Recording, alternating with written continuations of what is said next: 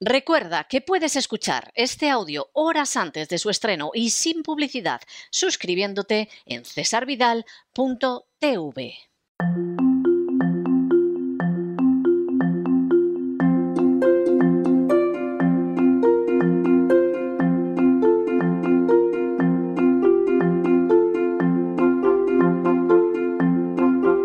Palabras al aire con Sagrario Fernández Prieto.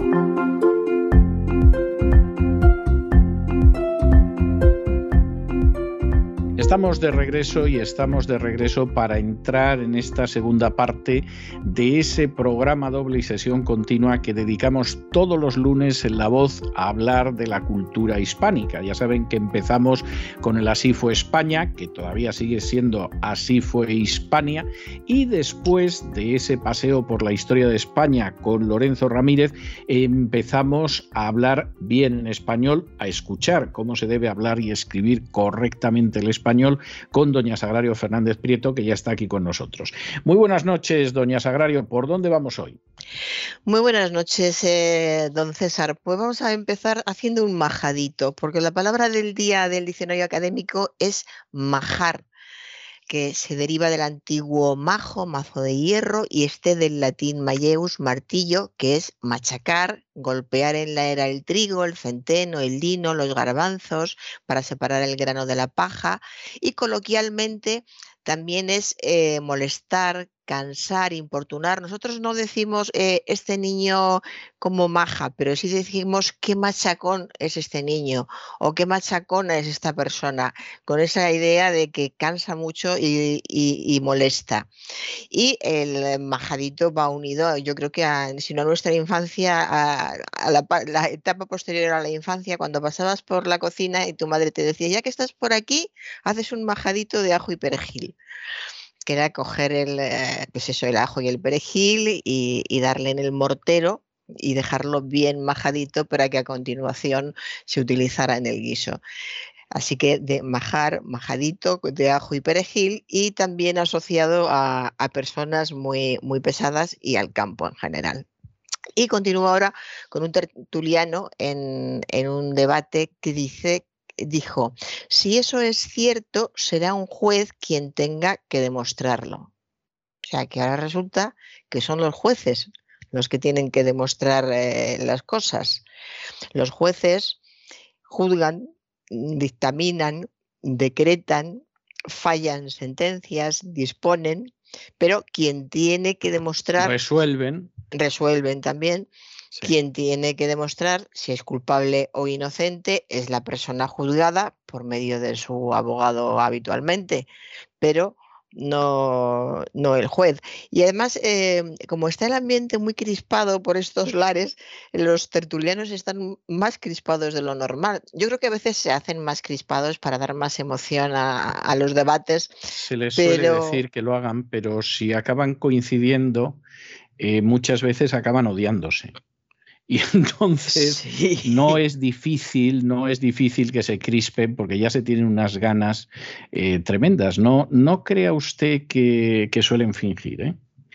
Sí, en el, eh, sí, en algunos casos además se, nota, tengo una pareja de, o sea, dos tertulianos y un tertuliano y una tertuliana, que sobre todo en, en ellos dos uno de ellos mira con una cara de desprecio y rabia al, otro que es desagradable. O sea, yo creo que no, se debe permitir, pues tienes que tener tablas. Que te molesta el que está opinando algo diferente a lo que tú dices, pues bueno, te, aguantas, rebates, eh, argumentas tu opinión con todas las palabras que necesites y que quieras, pero esos gestos de, tan desagradables y esas indirectas, hay veces que realmente es...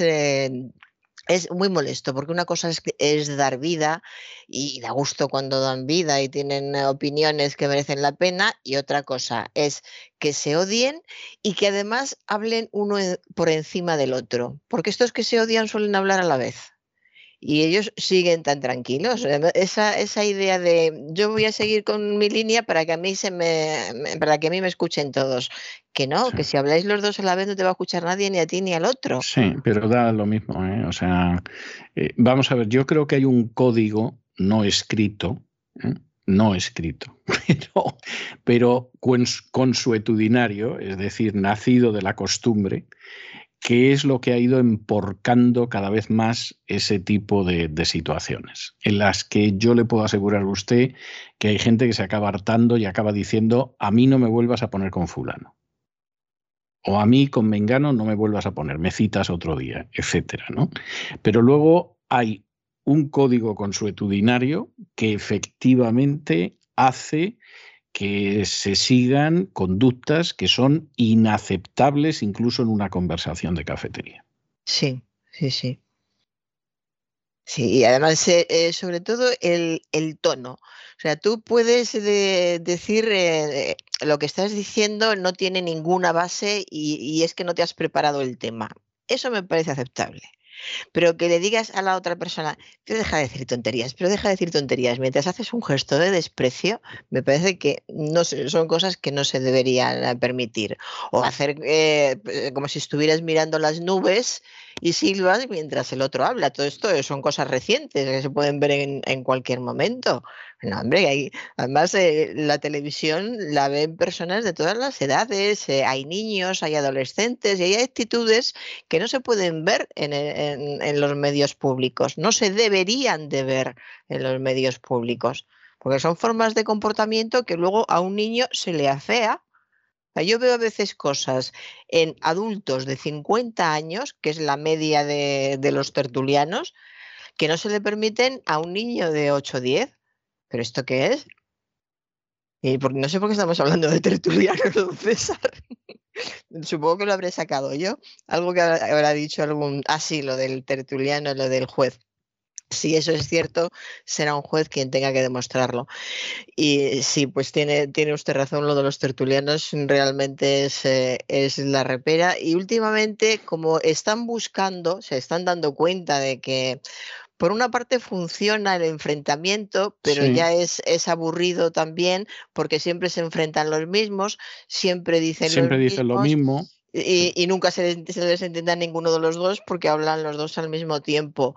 Y claro, como no puedo dar nombres, no le puedo decir que es curioso que eh, se están incorporando personas que no han estado nunca en las tertulias, incluso algunas personas que son de ideología diferente a la ideología de la cadena, pero resulta que independientemente de lo que opinen, hablan y argumentan tranquilamente y argumentan, tienen argumentos que me parecen maravilloso y saben, saben mucho porque tienen tablas, porque han estado en determinados sitios y determinados cargos y saben mucho. Claro, y a veces te, te preguntas, ¿por qué no habéis ido a por estos desde el principio? porque no había el menor interés. venir a por ellos. Desde no, no sé si será, también cuestión de dinero, de lo que cobre, haya que pagar a cada uno según quien sea. No, pero seguramente los otros cobran más. ¿eh? O sea, el, el que tiene de profesión sus tertulias, eh, con seguridad cobra bastante más que un especialista que, usted quiera incorporar ahora. también hay algunos especialistas que lo mismo son médicos que vulcanólogos, que, coronel del ejército de tierra, ¿no? y entonces es, lamentable, porque además lo son todo a la vez, y eso es muy difícil. ¿eh? Leonardo y alguno más, pero, pero, pero no es fácil encontrar una persona tan polifacética, de hecho no, no es lo habitual ni es lo normal. ¿no? Pero, pero en principio mucha de la gente nueva eh, y que puedan ser especialistas con absoluta certeza, eh, cualquier cosa que les ofrezcas te lo van a aceptar, mientras que los eh, contertulios profesionales, por llamarlos de alguna manera, estos tienen un caché que fuera de ese caché no se mueven. Eso, además, recibiendo el beneficio adicional de la publicidad que significa para su medio que aparezcan en un medio o en otro. Porque claro, te aparece como el director de no sé qué, el redactor jefe de no sé cuántos, el jefe de informativos de lo que sea. Y entonces es gente que cobra mucho más y además yo le puedo decir que, en absoluto se ganan lo que cobran, salvo por el espectáculo. ¿eh? Si hablamos de espectáculo, seguramente algunos sí. Así es. Bueno, pues voy a continuar con una presentadora de un programa de televisión que dice, volvemos con las últimas horas de muchas cosas que tenemos que contar. las últimas horas de muchas cosas. Como quien dice, pues eh, los últimos platos, las últimas migas, las, las últimas recetas. Eh, es la última hora en general, volvemos con la última hora de la actualidad, que es un tópico, sería la frase tópica, volvemos con la última hora de la actualidad o la última hora de muchas cosas que os vamos a contar, pero no las últimas horas de muchas cosas. Entonces tendría que haber, haber dicho, volvemos con las últimas horas de cada una de las cosas que no tiene sentido dar estos rodeos y no mm, es incorrecto decir estas, estas últimas horas. Tendría que haber dicho pues, la última hora, lo más novedoso, la noticia, lo que acaba de suceder, etcétera. Y eh, un miembro de un jurado a un concursante. No pierdas la tensión concursil concursil. Dudé, pero lo repitió y ya no hubo duda.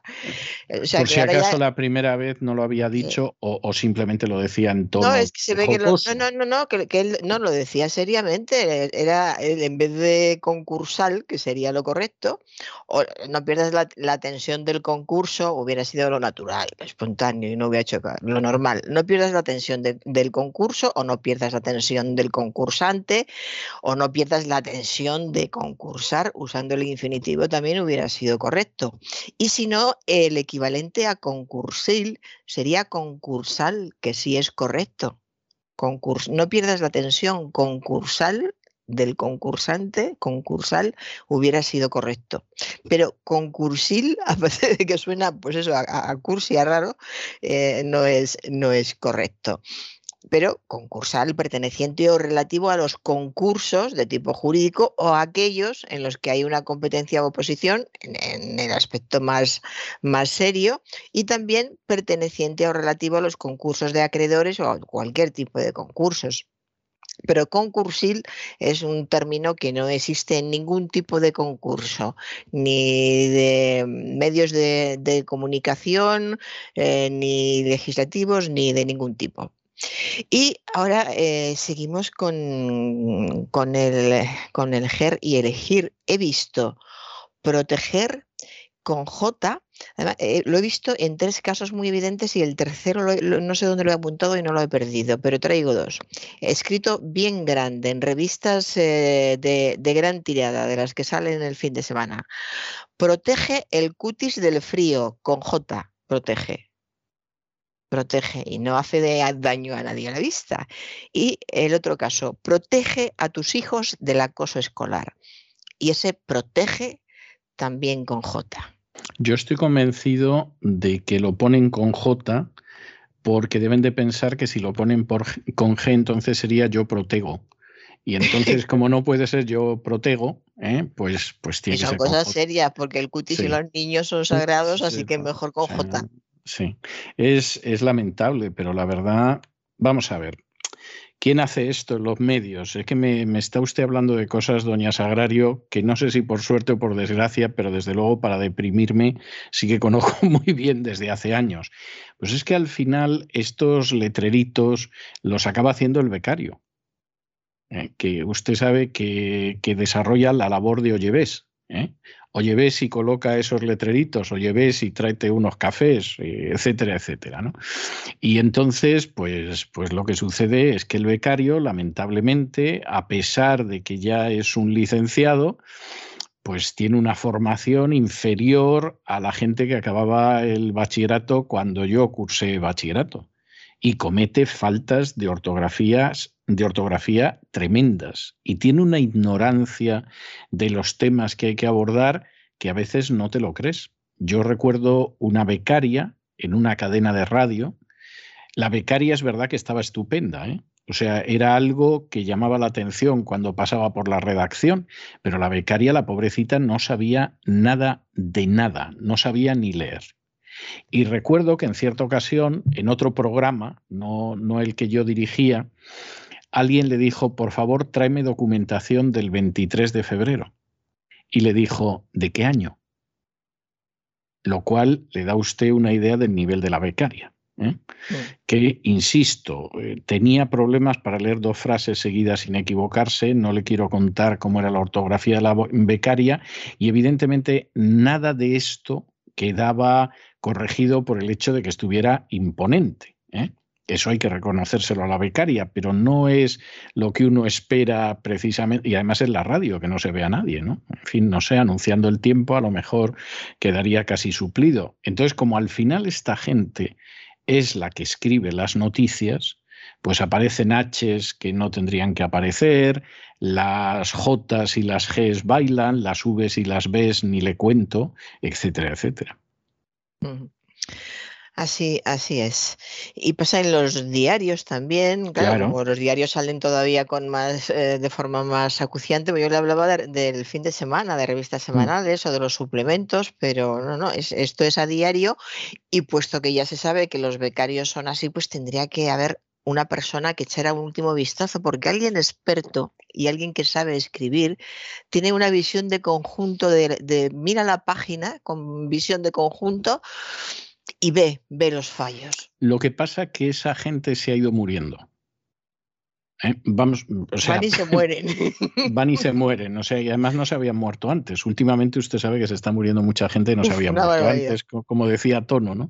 Últimamente se está muriendo mucha gente y no se había muerto antes. Vamos a ver, en el caso de un periódico, todavía hace 40 años, no me atrevo a decir más cerca, por la experiencia que yo he tenido. Pero todavía hace 40 años, esta gente entraba como meritorios, que era como se les conocía entonces, y entonces les iban enseñando a redactar, les iban enseñando a poner las comas que les bailaban, etcétera, etcétera, y iban aprendiendo porque efectivamente había periodistas veteranos en el periódico que esto lo supervisaban.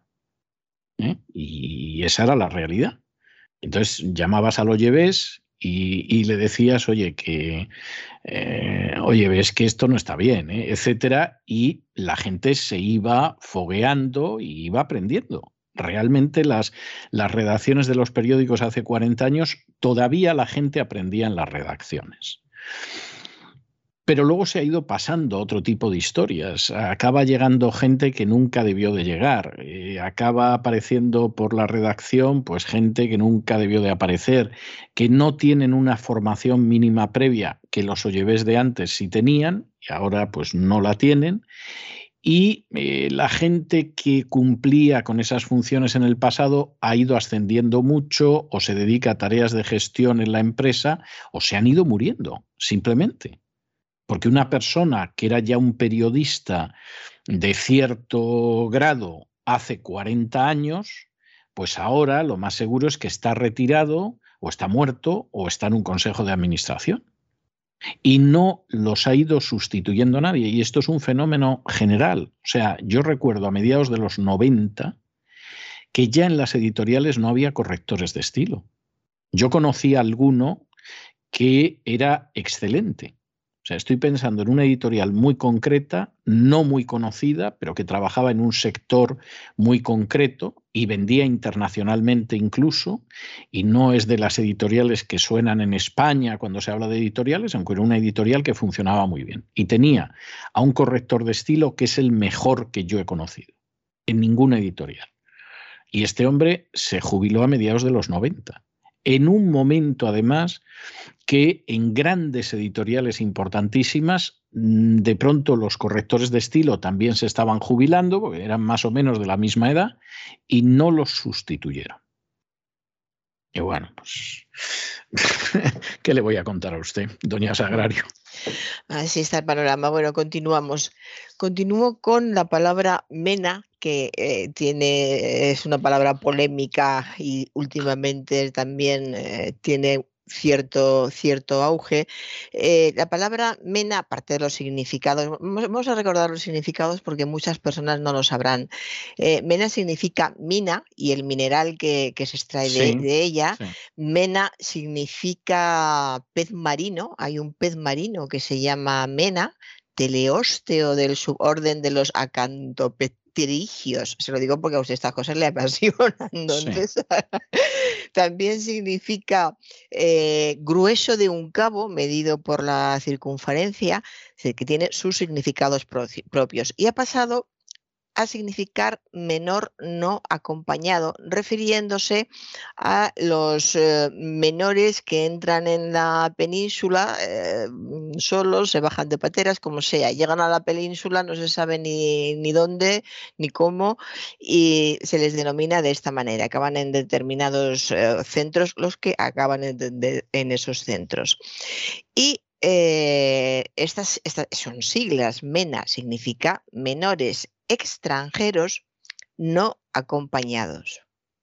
Y ahora ha pasado a llamarse MENAS a cualquier grupo de menor de menores que, que, vayan por la calle, eh, pues tres o cuatro menores o los que sean, que, van haciendo algo o no van haciendo nada, o se les pide la, identificación, sale a menudo las noticias en, en los medios de comunicación, un grupo de menas hizo esto, o un grupo de menas en tal barrio hizo tal, tal cosa, y eh, no son centros, eh, porque se empezó a decir, si están en centros, ¿por qué no tienen un horario? ¿Por qué no tal igual? No, no están en centros porque estos chicos viven en España y viven en sus casas o en sus pisos y no tienen por qué estar en ningún centro y no tienen por qué salir acompañados por, por nadie, son simplemente menores no acompañados y cualquier menor puede salir a la calle no acompañado. Salen los niños de 8 o 10 años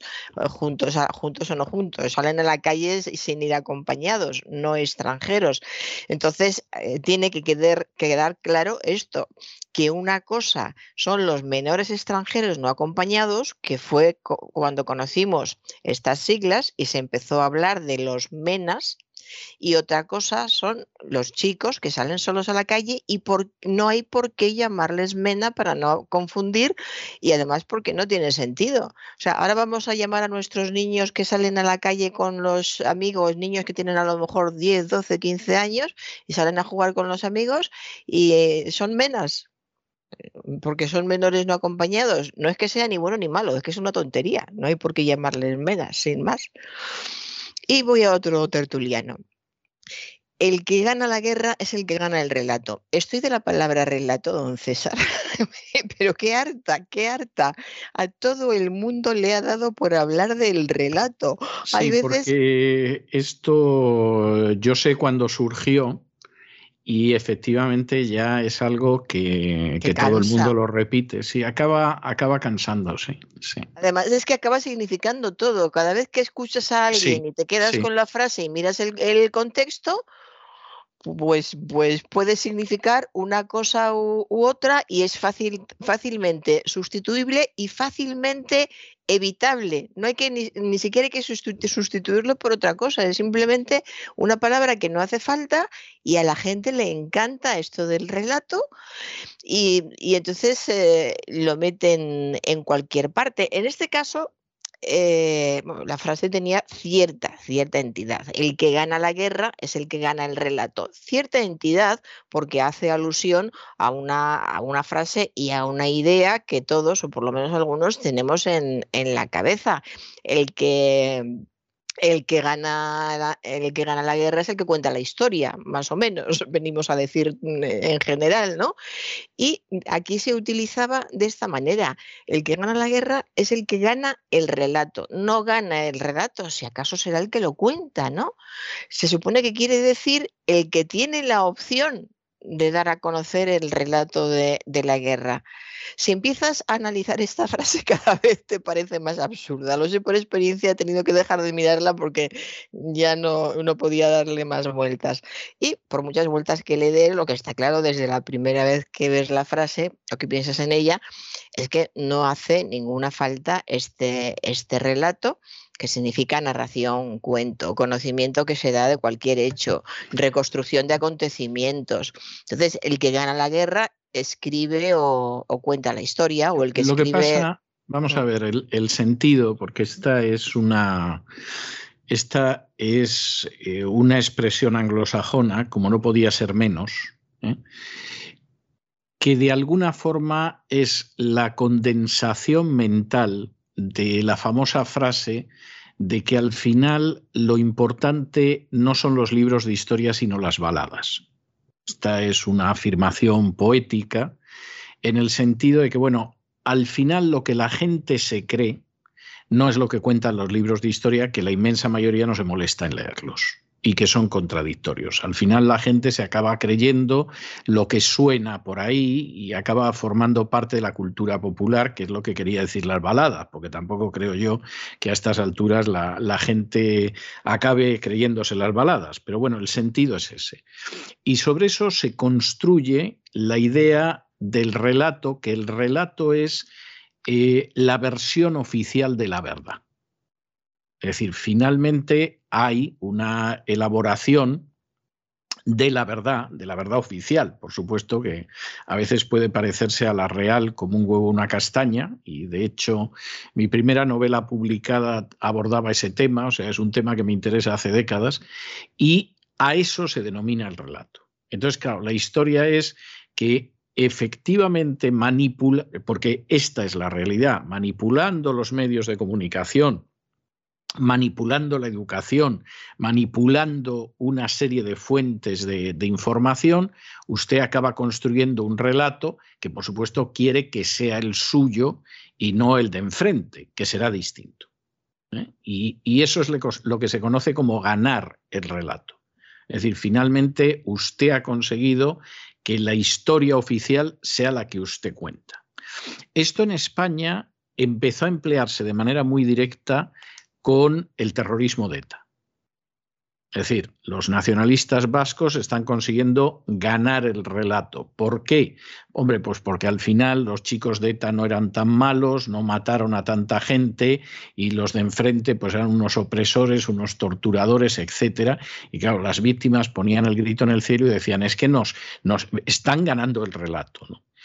Y hasta ahí yo diría que más o menos se puede entender. El problema es que luego, pues como usted muy bien dice, el relato acaba siendo hasta el penalti que no pitó el árbitro en el campo del Mestalla el último domingo. Pero, pero hay toda una idea, que puede ser discutible o no, que surge del terreno de las ciencias políticas y que tiene un cierto interés. El problema es que como tantos términos que en realidad ni se conoce el origen, ni se conoce con exactitud cuál es el significado, pues al final se acaban empleando para las cosas más diversas e incluso contradictorias.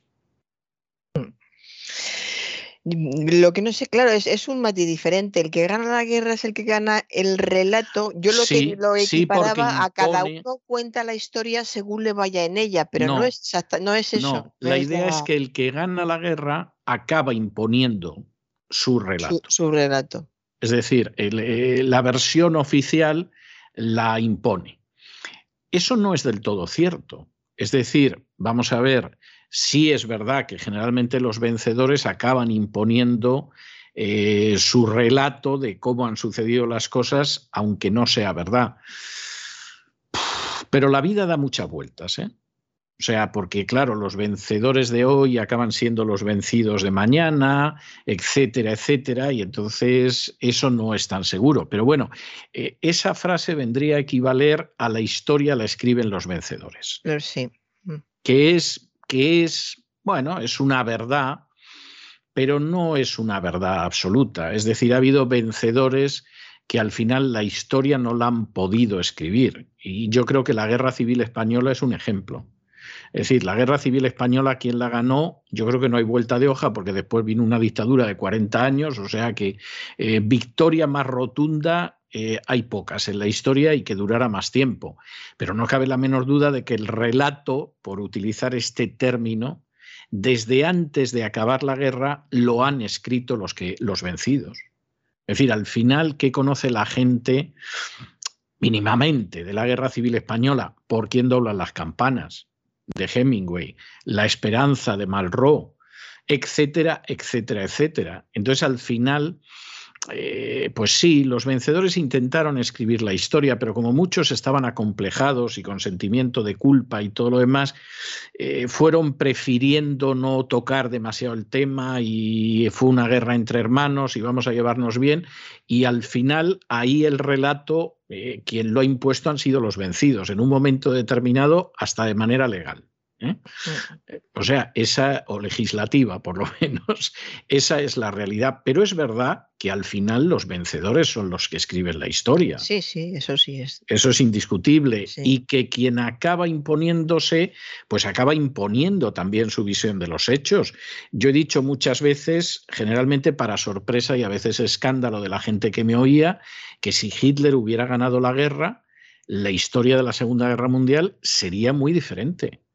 Es decir, Hitler sería el gran héroe y salvador de la humanidad que nos había salvado de los judíos y del comunismo.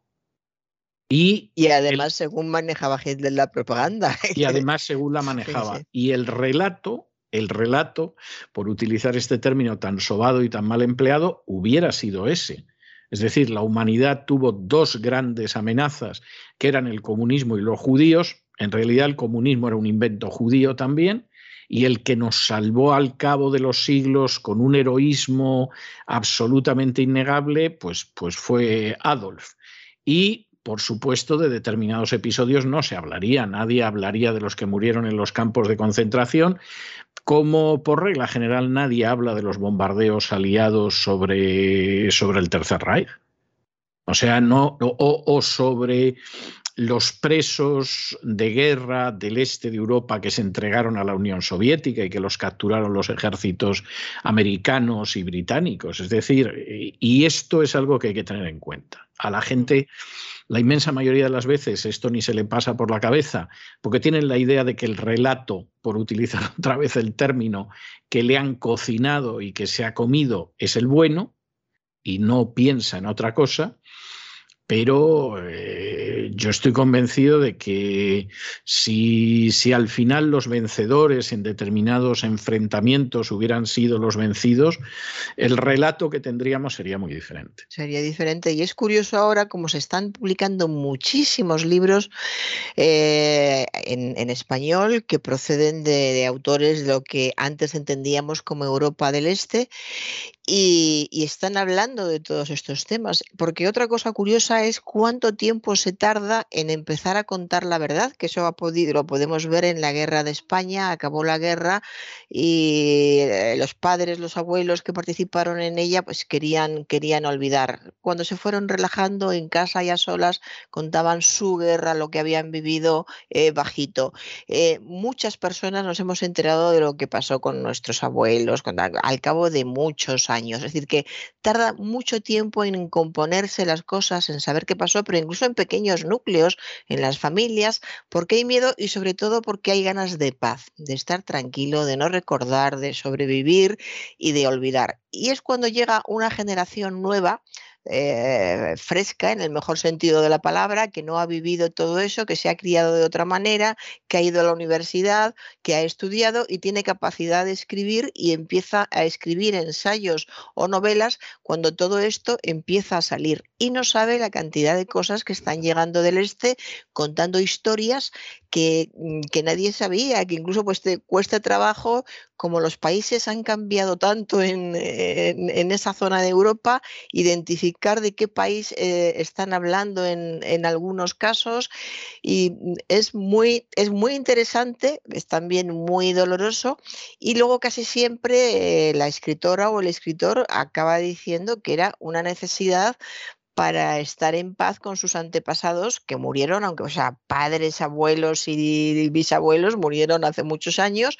Es gente que se ha quedado prácticamente sola en el mundo, ya solo tienen descendientes, porque han muerto casi todos, y se siente en deuda.